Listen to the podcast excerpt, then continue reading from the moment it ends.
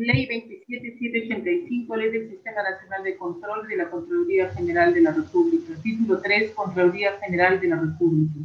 Subcapítulo 2, Proceso para sancionar en materia de responsabilidad administrativa funcional. Artículo 50, Registro de sancionados.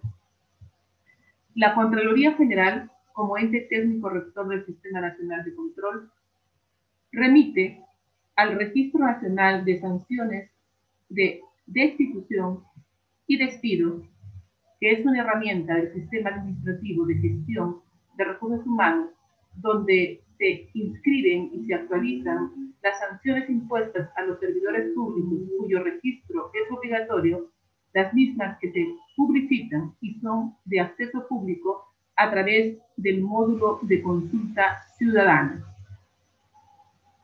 La información sobre las sanciones impuestas la Contraloría General de la República informa a través del Registro Nacional de Sanciones de Destitución y Despido a la opinión pública por transparencia. Cualquiera que ésta fuera para su incorporación, es decir, que aún no esté dentro del registro de sanciones de